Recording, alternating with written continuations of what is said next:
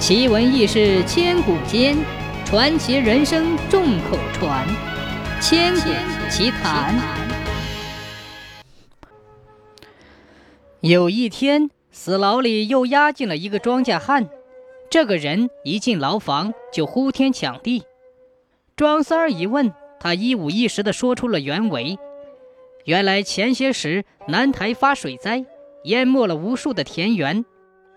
驻福州的一位将军的一匹马也被大水冲走了。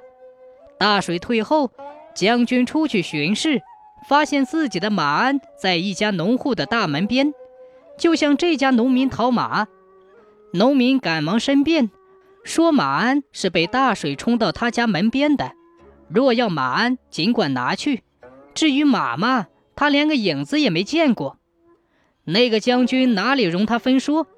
将这个农民捆绑起来，押交到了福州知府办罪。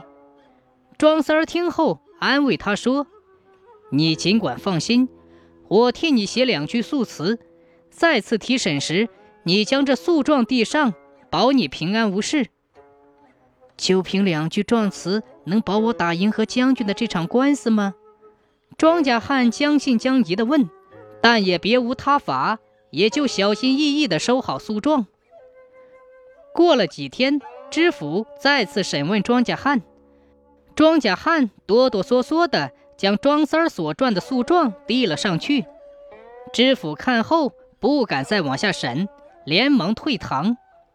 之后，知府径直去将军府，将那诉状递给了将军。